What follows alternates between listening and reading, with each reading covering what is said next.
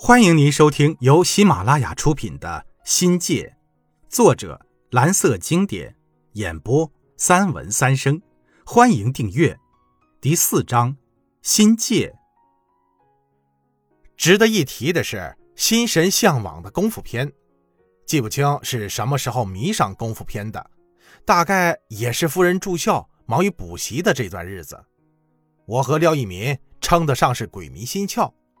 两个公耗子，谁有空就知呼一声，哪怕手上有再紧要的活对不起，甩手立马走人，那股爽快劲儿没得说。我一般对“啊”这个感叹词没有什么好感，小时候笔下没少用它，但现在我用“啊少林”来表达我对往昔武打片的悠然神往，还真是荡气回肠。熨帖之极呀！我不得不承认，自己基本上是看着香港武打片度过夫人不在身边的这段时间空白。我和廖兄像精灵中的耗子，哪里上演什么功夫片，我们是一清二楚。廖兄的家在泉州，为什么师大生物系毕业被贬到灌阳，不得而知。在众多单身汉中。我为什么偏偏跟他投缘？细想起来啊，性格上相似可能是主要原因。我们俩都比较文静，为人行事都很低调，一般情况下不显山不露水的，更别说求人求助之类的事儿了，属于内敛内向的性格。我生气说不出话来，他气起来也是不想说话。我有家闲得慌。他是孤独一个闲得慌，两个人可谓是一脉相承，臭味相投。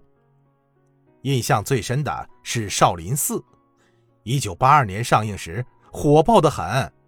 此后，武打片也开始登陆灌阳这个小县城的影院，和尚功夫片一发不可收拾，什么少林俗家弟子、南北少林，多的数不过来。从中，我们认识了李连杰、吴京、赵文卓等大陆明星，由程晓东、洪金宝导演的片子货真价实。人称天下第一武指的还有袁和平，外号八爷。此后陆续看过《鹰爪铁布衫》《新龙门客栈》等，这些功夫片讲究实打，刀光剑影中大都是真功夫，演员基本上是像。二十世纪七十年代的超级巨星李小龙那样的大陆武术界的顶尖高手，演员不要求英俊，但武术功底出类拔萃，高超的武功足以弥补长相和演技上的缺陷。正所谓一美遮百丑，现在的武侠片太敷衍了事了，靠的是电脑特技、替身和快镜头。翻开当年的老片子，再看看张艺谋的《英雄》《黄金甲》，冯小刚的《夜宴》等，根本不是一个层次的。几十年过后，深感功夫片如此退化，更庆幸当时有那么多过瘾的功夫片，陪我们度过了又无聊又无奈的闲情时光。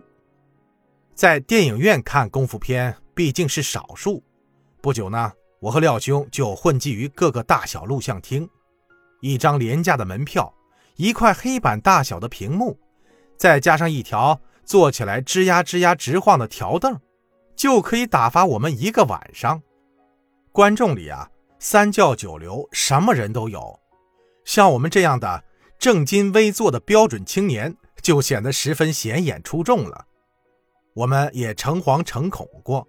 为同流合污于不良之地而感到卑微，但看上瘾还顾得上什么身份地位呢？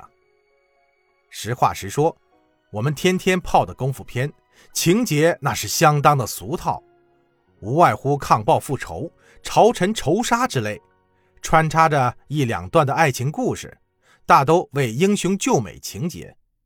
当时，我和廖兄还就少林寺中觉远和尚。能否跟牧羊姑娘谈情说爱发生激烈的争执？